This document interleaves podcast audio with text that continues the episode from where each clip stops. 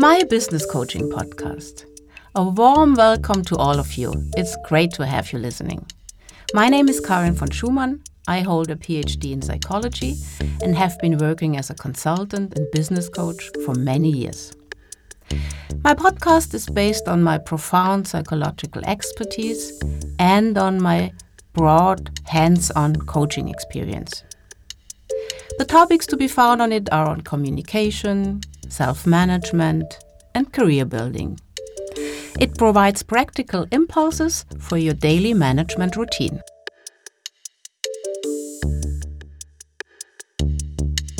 First thing in the morning, we reach for our smartphone and turn off the alarm clock.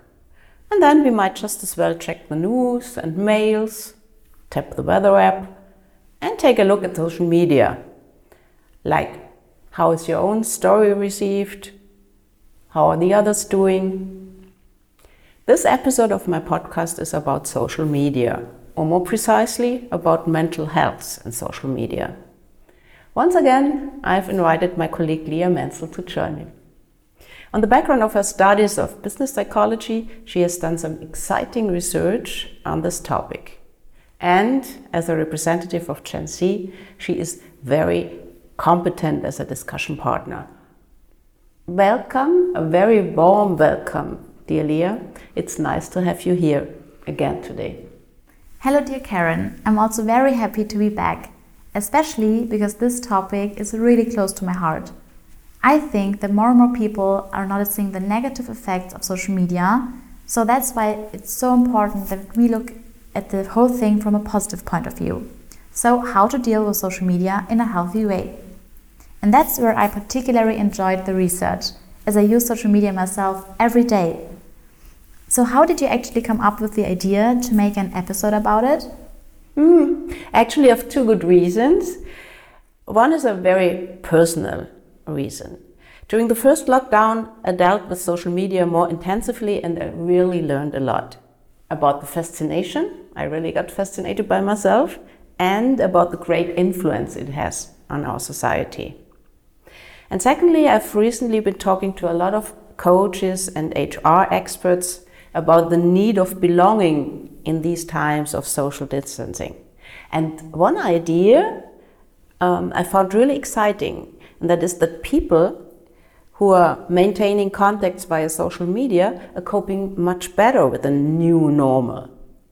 In that case, regular social media use would even be beneficial for psychological well being at the moment. I can imagine that very well, because if you're used to writing or FaceTiming with your friends online every day, the change to only online contacts just isn't that different. Mm, exactly, that's what I thought. But Leah, first, um, I would like to know what media does Gen Z use and how do you do that? So, Generation Z uses social media for private purposes like Snapchat and Instagram, but also for networking with professional accounts like LinkedIn or Xing.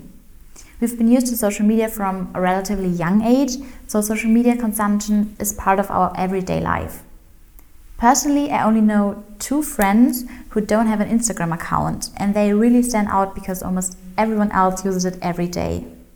But almost none of us has Facebook anymore. We all used it intensively in the past, and now we need it only for like university groups. So, Facebook is out and Instagram is in.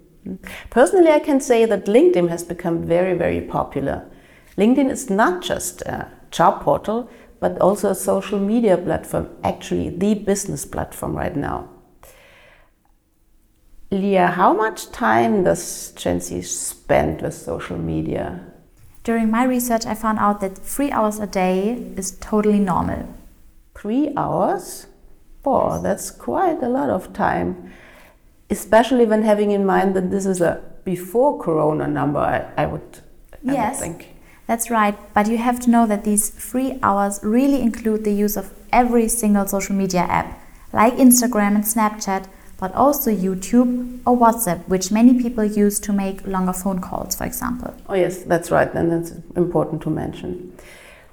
As a psychologist, I'm interested in the question what makes it so attractive that you spend all this time on these apps?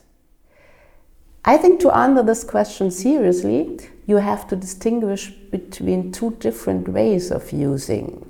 Let's call it active and passive. So, do I post myself or do I look at what others post like? Would, would you agree? Yes, absolutely.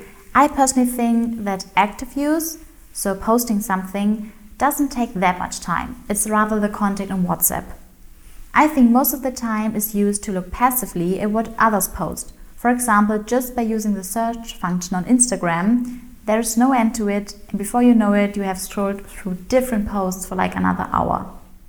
Another reason why you can reach three hours easily is to be led back on the phenomenon FOMO, the fear of missing out. And I can definitely confirm this for myself. If I haven't been online for a while, I'm afraid of not reading an important message or missing a story from my friends. Oh, really? FOMO, fear of missing out, a very important term in that uh, matter. So, thank you very much for mentioning it. Not missing anything, staying in touch, following friends or influencers satisfies our need for social belonging. There's this well known need pyramid which says that we all have typical needs like physiological needs for food or sleep, or the need for security. And the need for social belonging is an essential and typically human one. In these times of social distancing, a need that is very, very strongly affected. This makes it all the more important for many people to satisfy this need, at least digitally. And friendships can actually be maintained at a distance very well. So this is a real enrichment. Leah, from your own experience, do you think this helps Gen Z to manage the social distancing better? Mm, I do think that for us it quickly feels normal to see our friends via FaceTime or Zoom and to talk to each other only online. Other generations may have a really hard time with that. However, the people from Gen Z are currently at the age where they would normally like to party and meet new people, so I wouldn't say that social distancing is easier for them in general, but they may be able to cope better with the new alternatives. Mm, that's right. Shared experience can be simulated virtually only in a very limited extent. Yeah. And of course, these shared experiences are just as important for relationships uh, than exchange. So, when it comes to active use, so posting, the topic of self esteem and attention plays a major role. Attention is extremely important in our individualistic society, a real hard currency. By posting beautiful pictures or clever sentences, I show myself and I show the side I want to show. So it's a very conscious self staging.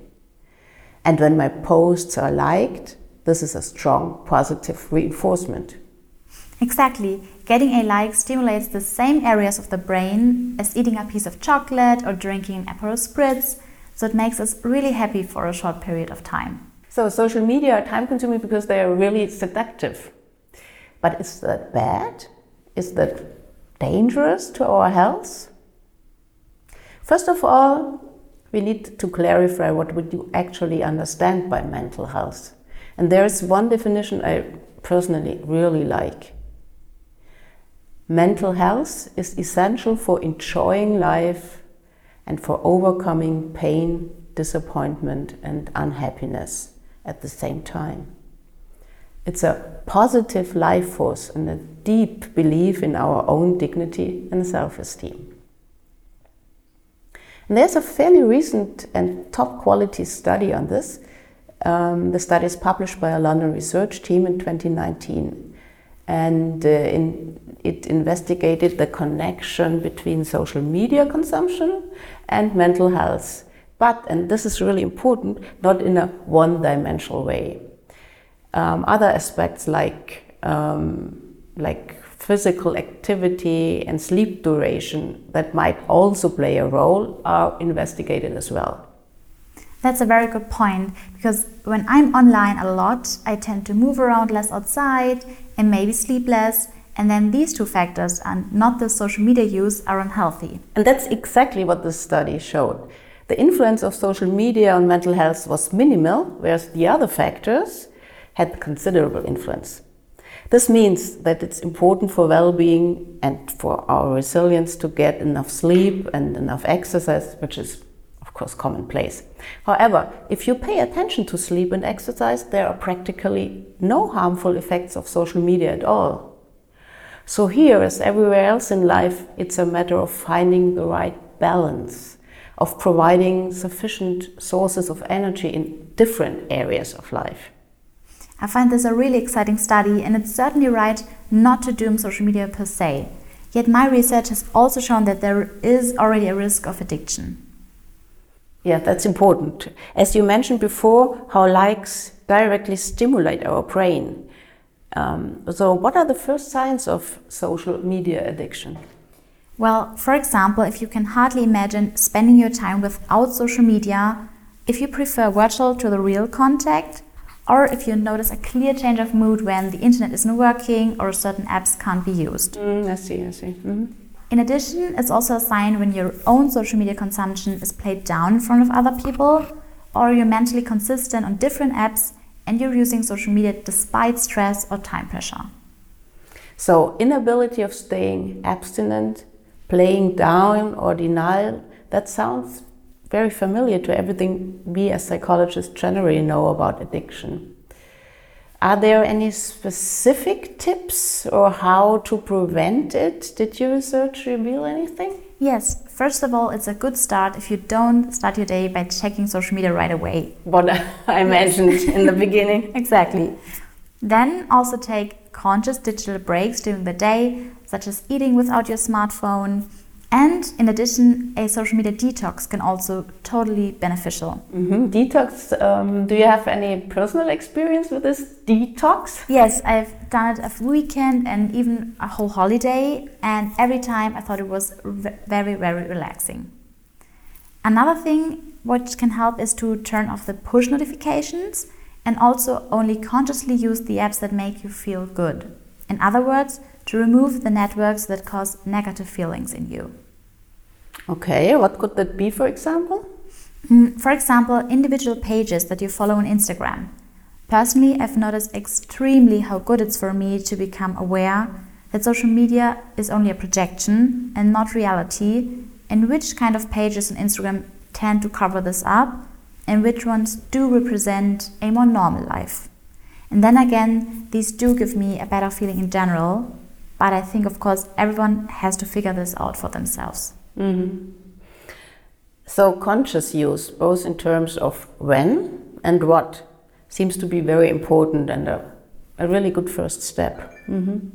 Do you have a personal tip for our listeners before we finish? Sure. My friends and I really love the app Forest, especially for studying, because every minute you're not on the phone is invested in a tree. And if you've not been on the phone long enough, the tree is actually planted. Oh, that's really nice. Yes, and it also has a great environmental aspect. Mm-hmm. That sounds really good. So, thank you very much for being here again, Leah. It was a pleasure. Thanks so much for having me. I hope you liked my podcast. If so, I'd be very happy if you share it, like it, or subscribe to it. Just spread the news and keep on listening. I'm looking forward to any of your feedbacks. By the way, you can reread the contents of the podcast and receive additional material on my website www.von-consulting.de. All the best to you and see you soon. Your coach, Dr. Karin von Schumann.